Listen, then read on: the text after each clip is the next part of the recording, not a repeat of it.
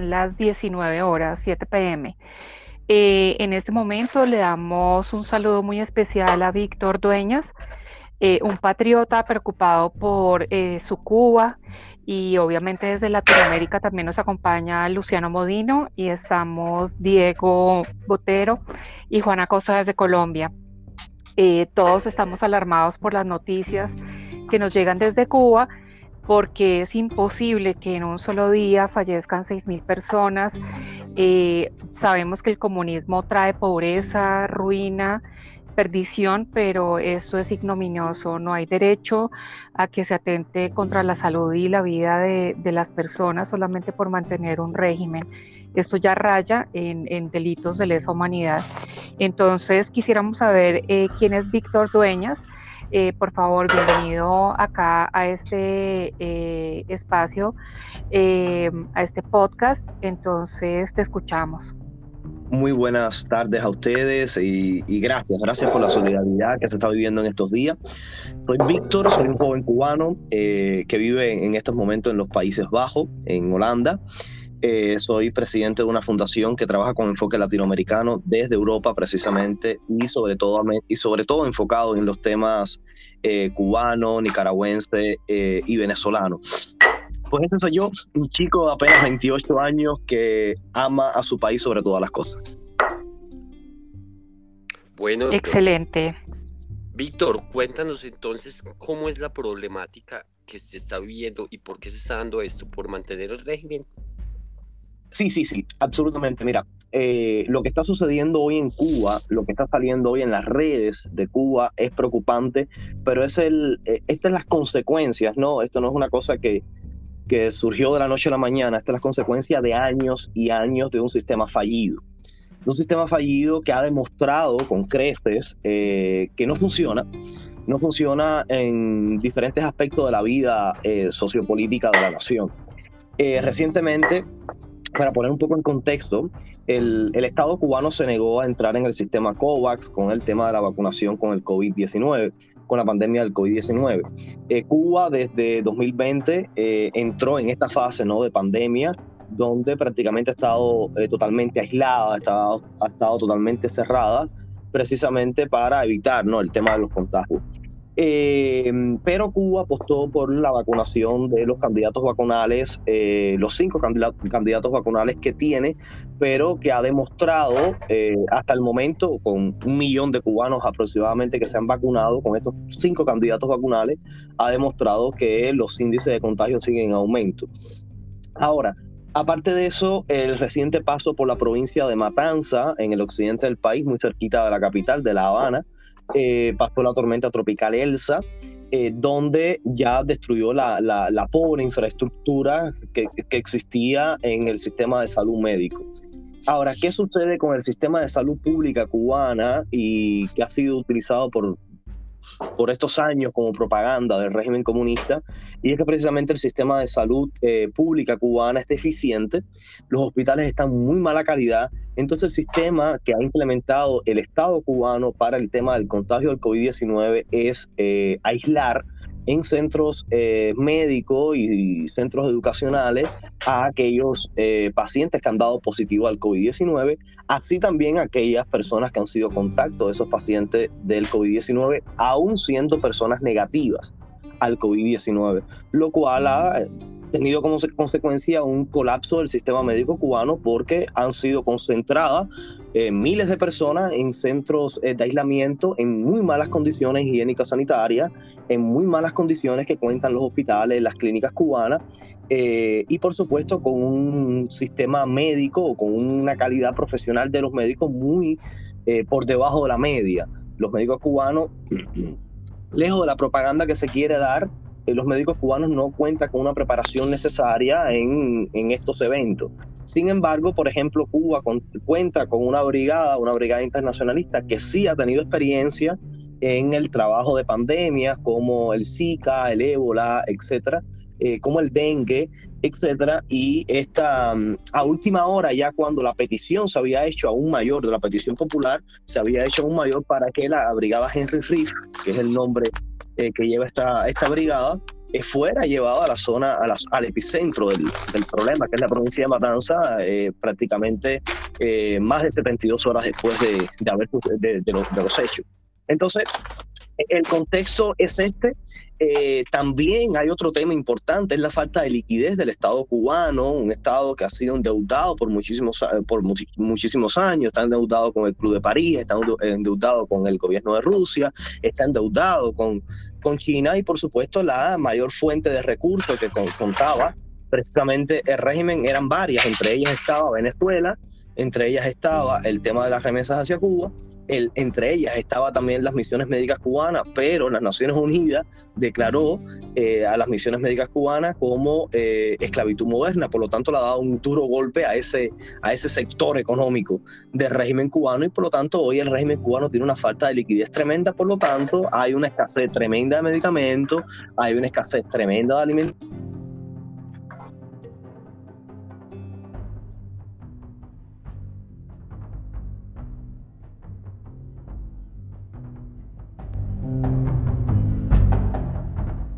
dinero a la, a la lucha, no quieren poner dinero precisamente a la educación, a la educación de preparar jóvenes líderes, no me refiero al sistema de enseñanza ni nada de eso, ¿no?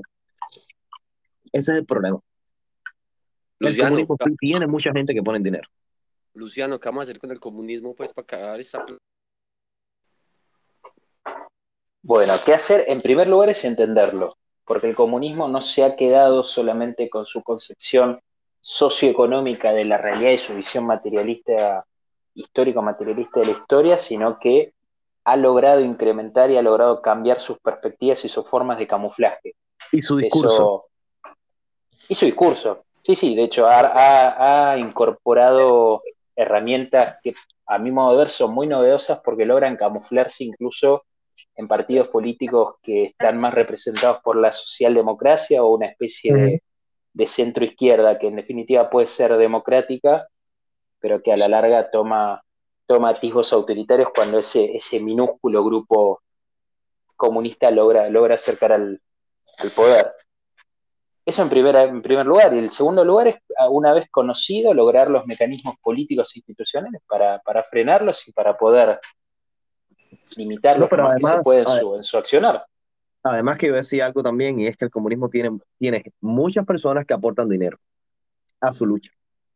Bueno. Cosa que no tiene la derecha. Exacto. Porque el comunismo, fíjate, el comunismo se nutre precisamente de la empresa privada para poder crecer y para poder expandirse. Porque el comunismo no es un partido político, es decir, no es, no es solo una ideología expresada en un partido político o en un movimiento social el comunismo ha logrado formar reales ejércitos, como el caso del Grupo de Puebla o el caso del Foro de San Pablo. Cualquiera que, totalmente, cualquiera que conozca un poco de, lo que es la, dinámica y la, inteligencia de los ejércitos y su, funcionamiento vertido en la política, entiende que las formas de financiación y de recursos es sumamente, es una de las partes centrales y neurálgicas. Eso desde ya.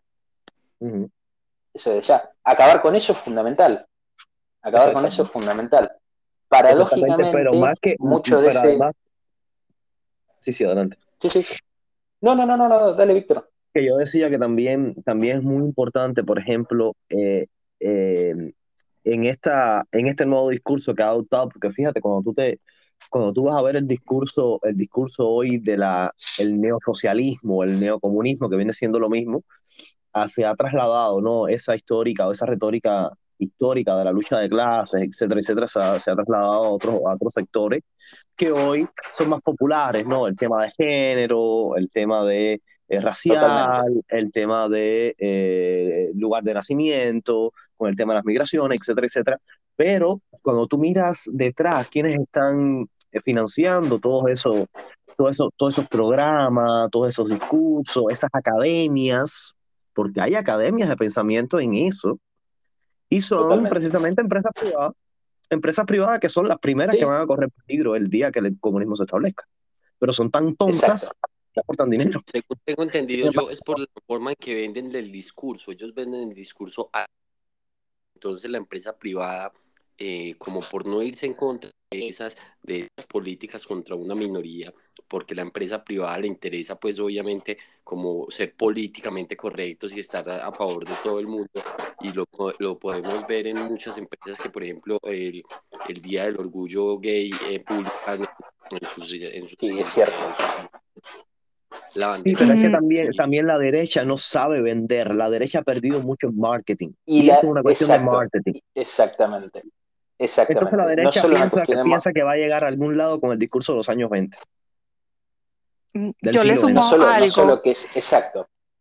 Yo, yo de pronto le, le, sumo una cuestión a esto y es eh, de pronto una persona que está detrás de todo este entramado que es el señor Soros y su Open Society, porque él disfraza el apoyo eh, no solamente en salud, en temas de género, en temas periodísticos, en temas de imagen, eh, y es una persona que, contrario a lo que uno puede pensar, pues él vivió todo, el, todo el tema de delitos de lesa humanidad mientras él fue perseguido, porque recordemos que él es judío.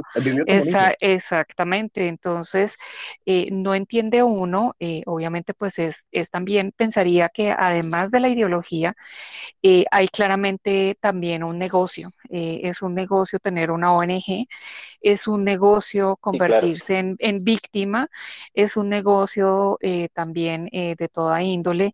Em, vivir de los demás, literalmente. Entonces, mi pregunta es, ¿quiénes aportan, quiénes aportan hoy en día, quiénes aportan fondos precisamente para escuelas de pensamiento eh, de derecha? ¿Quiénes, aportan? Nadie. Así es, nadie, nadie. Nadie. ¿Quiénes aportan, por ejemplo, para la creación de medios de comunicación? Porque los medios de comunicación hoy alternativos, OK Diario, por ejemplo, en España, y otros tantos que hay en América Latina, que han surgido, han sido por periodistas independientes que han roto con el status quo y han dicho, no, espera, yo quiero dar una información distinta. ¿Quiénes ayudan a esos periodistas? ¿Quiénes aportan? Sí, presupuesto. Tal cual, tal cual. Entonces, entonces esa noticia no puede... Sí, Víctor.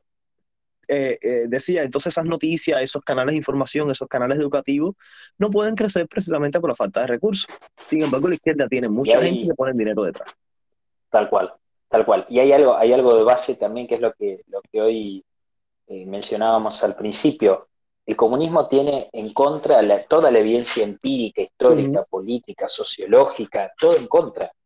Porque no hay un solo modelo en la historia que haya, que haya adoptado las políticas, y no, no, no íntegramente las políticas del comunismo, que haya adoptado proyectos con atisbos comunistas que haya sido exitoso. Entonces, toda esa, toda esa evidencia empírica que tienen en contra, la tienen que, de alguna manera, con un muy, buen marketing y con una muy buena campaña de difusión y de discurso, para de alguna forma vender un producto que se sabe que es malo.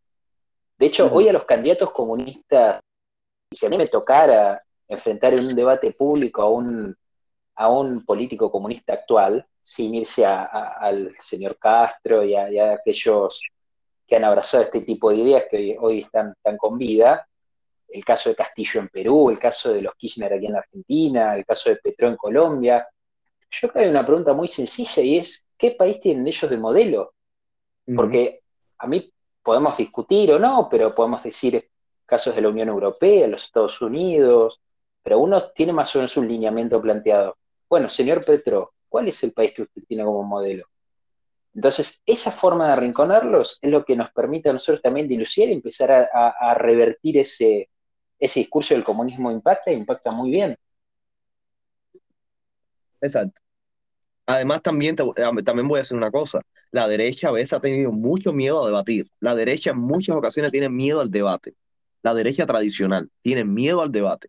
Y eso es sí, garrafal garrafal, tienen miedo a debatir sobre género, tienen miedo a debatir sobre migración, tienen miedo a debatir sobre economía, tienen miedo a debatir sobre todo. Prefieren y teniendo, todo a favor. los procesos electorales. Pero yo pienso que de pronto el miedo, el miedo, exactamente, pero de pronto el miedo parte de la política que ellos eh, han convertido ya en, en, políticas muchas veces de Estado y también en políticas, eh, digamos, un poco más complejas, ¿no? Entonces, fíjense, ellos, eh, contrariamente a lo que pasó con el Che Guevara, que él odiaba a los homosexuales, etcétera, y eh, ellos sí han convertido eh, en su bandera a toda esa gente que, por decir algo, ha sufrido discriminación todo el tiempo, sin que ellos también conozcan la historia, eh, digamos, de, de, toda la lucha que, que, se ha tenido que hacer, ¿no? Es como una... Sí, además, esto es una mutación, tal cual. Exactamente. Mutando. Es un camuflaje más que una es mutación, un es un camuflaje. Un camuflaje, Porque, y esto es lo que es lo Camuflarse que, es lo que dije hoy. detrás de los desvalidos. Exacto, exacto. Y, y, es lo que yo, lo que insisto que tiene que ser el pilar discursivo y de, y de campaña política de, la, de los partidos de derecha y quienes abrazamos las ideas de la libertad. Tomar al señor Petro, tomar al señor Díaz Canel, tomar a los señores Kirchner aquí en Argentina y decir, bueno, señor, ¿cuál es su modelo de país en donde se respetan los derechos de las mujeres? Si me vienen a decir que es Irán, que es Cuba o que es Venezuela, bueno, entonces como decimos acá en Argentina, cerremos todo y que el último apague la luz. Porque sería ya directamente un chiste. Si el señor Petro, eh, el señor Petro estimula a Irán o emula a algún país que ha abrazado las ideas del socialismo, donde han tenido y tienen todavía detenidos bajo ningún tipo de condena solo por pertenecer a una minoría sexual, religiosa, identitaria, de lo que fuere, bueno, entonces estamos ante una gran, un gran chiste. Sí, pero también, también hay otra cosa importantísima. Y yo vuelvo porque a mí me gusta darle pescozones a la derecha, porque la derecha ha tenido gran parte de la culpa de lo que ha sucedido, precisamente, por miedo. Por eso que a mí me gusta mucho el término de derechita cobarde, como la cuñó Vox en España. Y es que, por ejemplo, también la derecha ha asumido el discurso, o ha asumido la perspectiva del discurso de la izquierda. Es decir, hoy yo me encuentro con muchas personas que defienden las ideas de libertad, las ideas de derecha y que te dicen, no, el problema, es que todos los gays son, eh, eh apoyan la ideología de género. Y no, todos los negros apoyan Black Lives Matter. Y, y entonces yo me quedo, sí, pero bueno, mira, yo soy abiertamente gay y yo no apoyo la ideología de género. Ni me vas a ver en un discurso de ideología de género. Al contrario, yo soy uno de los mayores críticos que existe en Cuba con el tema de la ideología de género. Abiertamente gay. Y lo digo, no, yo esto no lo apoyo. Claro. Yo apoyo la unión civil, no el matrimonio. ¿Ves? Bueno, entonces, es, mi caso es, exactamente igual, sí. E, e, entonces, tengo esa postura y entonces a veces la derecha asume que ha tomado, ha sido adoctrinada precisamente por la izquierda. Lo ha sido, ha sido adoctrinada nuevamente por la izquierda. Totalmente. Y hay, también, hay también un error de la derecha, que es al no discutirlo, le deja espacio a que la izquierda avance en esos temas. Entonces ahí automáticamente estás de alguna manera e implícitamente asumiendo que las validando el discurso y que en realidad las agendas de la juventud son las que la izquierda plantea, cuando no es así. En un país con 60% de pobres, como el caso de la República Argentina, nadie puede pensar, nadie podría llegar a pensar que el problema es el lenguaje inclusivo, la ideología de género. Si esa es la agenda de los jóvenes, solo porque la izquierda lo dice, entonces estamos, estamos mal, estamos ante un problema de definición de agenda muy serio que la derecha también convalida. Pero la convalida por una desinformación.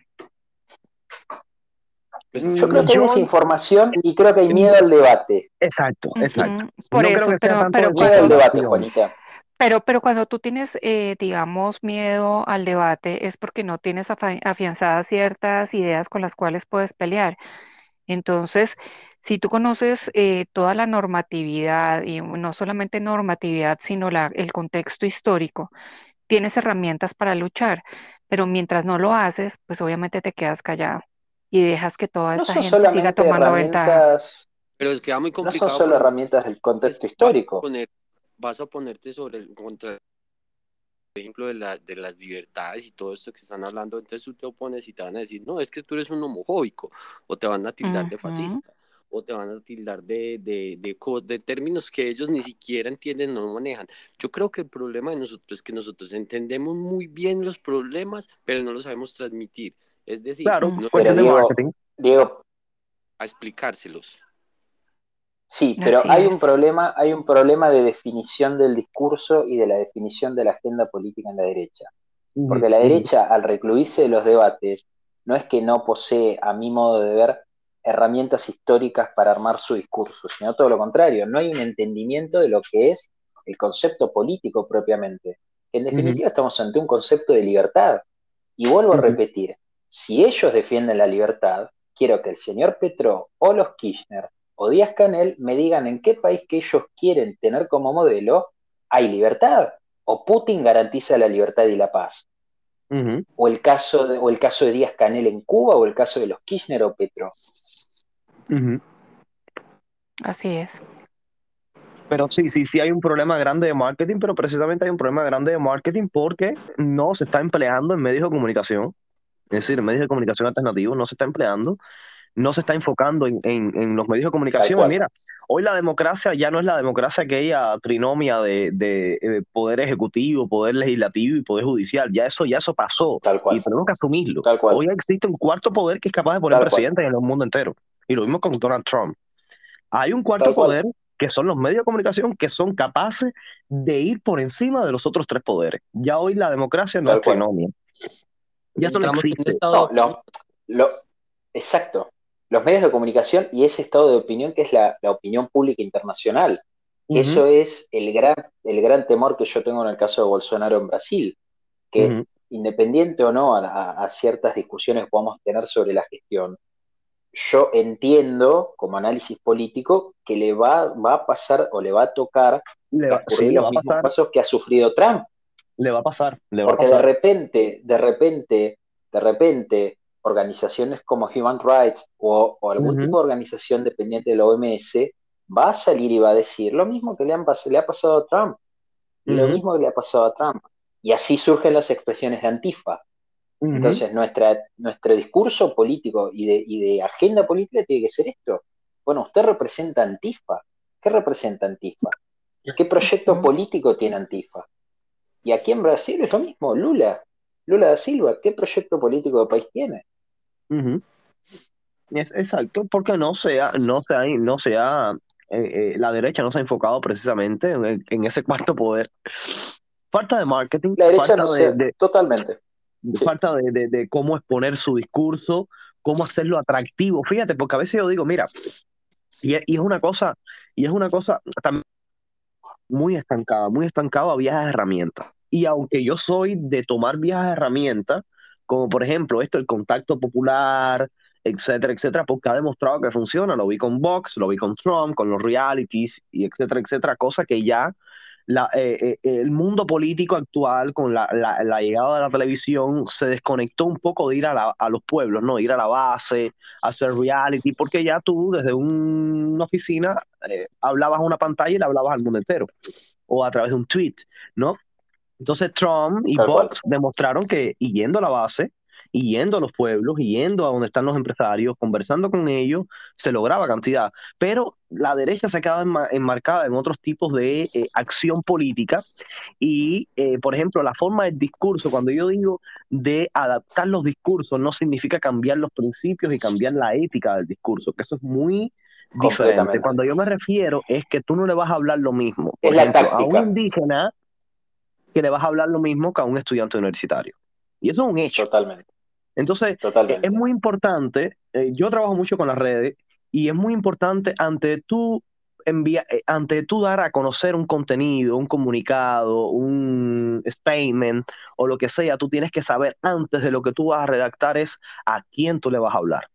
Exactamente lo que pasó en Perú, como lo podemos analizar en Exactamente. contexto, porque mira que el, que el de Perú no sabe ni hablar, o sea, tiene, tiene más discurso eh, una persona que, que tenga un básico primaria que, que el discurso que tiene supuestamente el docente de Perú. Entonces, Ujú. ¿cómo, ¿cómo manejar eso? Porque ya es un discurso populista que no tiene base ni sentido y le llegó a un montón de personas. Obviamente entendemos que la, la, la población en Perú también es la mayor parte indígena, pero también le llegó con el discurso a, a sectores que uno dice, pero venga, la gente no tiene lógica o es que no entiende o por qué llegan a votar un candidato como ese.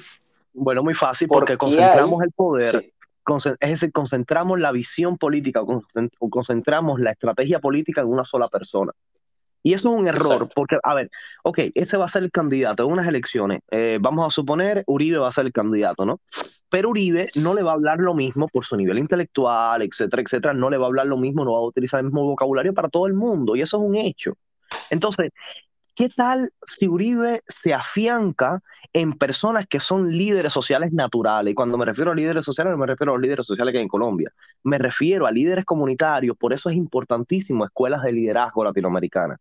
Escuelas que preparen personas dentro de las sociedades latinoamericanas precisamente que puedan llevar el mensaje y se apoyan en ello. ¿Por qué? Porque mira, por ejemplo, ahora con esto de Cuba, con esto de Cuba, que una pila de influencers, de artistas, actriz porno, de, todo, se han pronunciado sobre el tema ese. Y esas personas le hablan a un grupo específico de personas.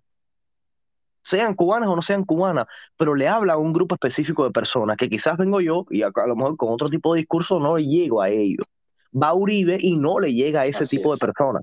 Nosotros tenemos, por ejemplo, en Cuba, en, en, la sociedad cubana, tenemos un influencer que es eh, Alexandro Taola, que es una persona que, vamos, más maricón no puede ser. Y es una persona que tiene un programa de lunes a viernes, todos los días, desde Miami, y que él comenzó con el tema de la farándula, con el tema del reggaetón, de los artistas, etcétera, etcétera. Bueno, esa persona se reunió con Donald Trump, se reunió con Álvaro Uribe, se reunió, se ha reunido con varios presidentes de la, de la, de la región, se ha reunido incluso con eurodiputados. ¿Y por qué? Porque él ha sabido llegar a un sector de la población cubana que no le interesaba el tema Cuba, no le interesaba el tema político, lo único que le interesaba era perrear el perreo, la fiesta, la pachanga y escuchar sus artistas de reggaetón. Yo no escucho reggaetón, no le puedo llegar a ese sector. Y sin embargo, esa persona ha sido hoy una de las mayores influencias dentro de la sociedad cubana. ¿Por qué? Porque le ha llegado un sector que es mayoritario, un sector de la sociedad cubana que no estaba desconectado de su realidad, por alguna forma de decirlo. Que esa persona no opinaba, esa persona era eh, luchar eh, salir adelante y olvídate de todo lo demás. No me importa el comunismo, no me importa el capitalismo, yo no me meto en nada. Lo mío es sobrevivir en esta dictadura. Entonces, Otaola con su discurso, que es un discurso que tú lo escuchas y tú dices, ay, no, esto va conmigo. Pero tú lo escuchas y te está diciendo lo mismo que estamos diciendo nosotros, pero con otro lenguaje. Te lo está diciendo con malas palabras. Te lo está diciendo desde otra forma y otra forma que le llega a ese sector. Entonces, y, fíjate, y fíjense la importancia y la eficacia de eso, que Donald Trump se apoyó en él y gracias a él fue que se ganó el estado de la Florida. Y hoy hay un muro rojo republicano en la Florida precisamente porque él le llegó a ese sector latinoamericano, sobre todo cubano, para que votaran por Donald Trump y los, y los tres candidatos los tres candidatos, incluso de los candidatos estos eh, del Estado, más eh, la congresista María Elvira Salazar, fueron apoyados por este influencer. Y ese influencer fue el que hizo toda la campaña publicitaria para María Elvira Salazar, y María Elvira Salazar es hoy congresista de los Estados Unidos. Y Donald Trump ganó la Florida. Precisamente porque iba con otro discurso que a, lo mejor lo hacemos nosotros cuatro y quizás no se lo suma la cantidad de gente que se le suman a él. Llega. Y estamos hablando de 25 mil personas que se le conectan en vivo. 25 ah. mil personas que se le conectan en vivo diariamente. Entonces, pero va con otro discurso que quizás te dice un coño, un cojones, un no sé qué más, eh, y habla lo cubano y esta pinga, y, tú dices, uy, por Dios, esa cosa no va conmigo. Pero le llegó a ese sector.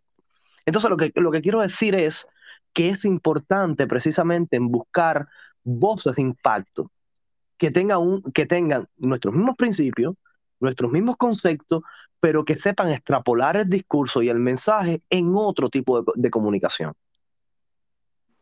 Además de eso, eso coincido, coincido totalmente, pero vuelvo a hacer hincapié en esto del, del, del cuerpo o del corpus político que tiene que tener un discurso en, campaña y luego también en gobierno, porque mm. nosotros estamos hablando de casos de campaña, pero yo mm, creo que esto es mm. un discurso también de gobierno. Porque cuando la derecha llega al gobierno, la izquierda arranca con todos sus canales subterráneos de la sociedad y puede empezar a poner en crisis a cualquier tipo de gobierno que arranca sólido.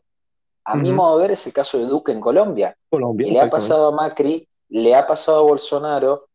La calle Pou, en cierta menor medida, creo que el caso uruguayo es una realidad distinta. Creo que la izquierda ahí ha mantenido cierta distancia de los grupos más radicalizados. Eh, no lo sé con Lazo, es muy poco el tiempo que, ha, transcurrido como para determinar algo de eso, pero creo que esto es un cuerpo político de campaña y un cuerpo político de gobierno. Totalmente. No, solo que dura en los momentos de campaña, solamente los meses previos a ganar la elección. Totalmente. Entonces, esto es una gran, una gran estructura que se tiene que poner en marcha ya mismo de la derecha continental porque la izquierda está avanzando. Y de hecho, es muy interesante eso, porque nosotros tenemos lo que ellos no tienen, que es razón. Ellos tienen un proyecto que ya ha fallado, que ha cargado millones de muertos en la historia. Sin embargo, ellos con el discurso lo logran vender. Nosotros que tenemos la evidencia empírica de nuestro lado, fallamos en la comunicación y no llegamos. Exactamente. Entonces, la forma de solucionar es mucho más simple, entre comillas, de nuestro lado que de ellos. Y aún así nos falta, nos falta esa, digamos,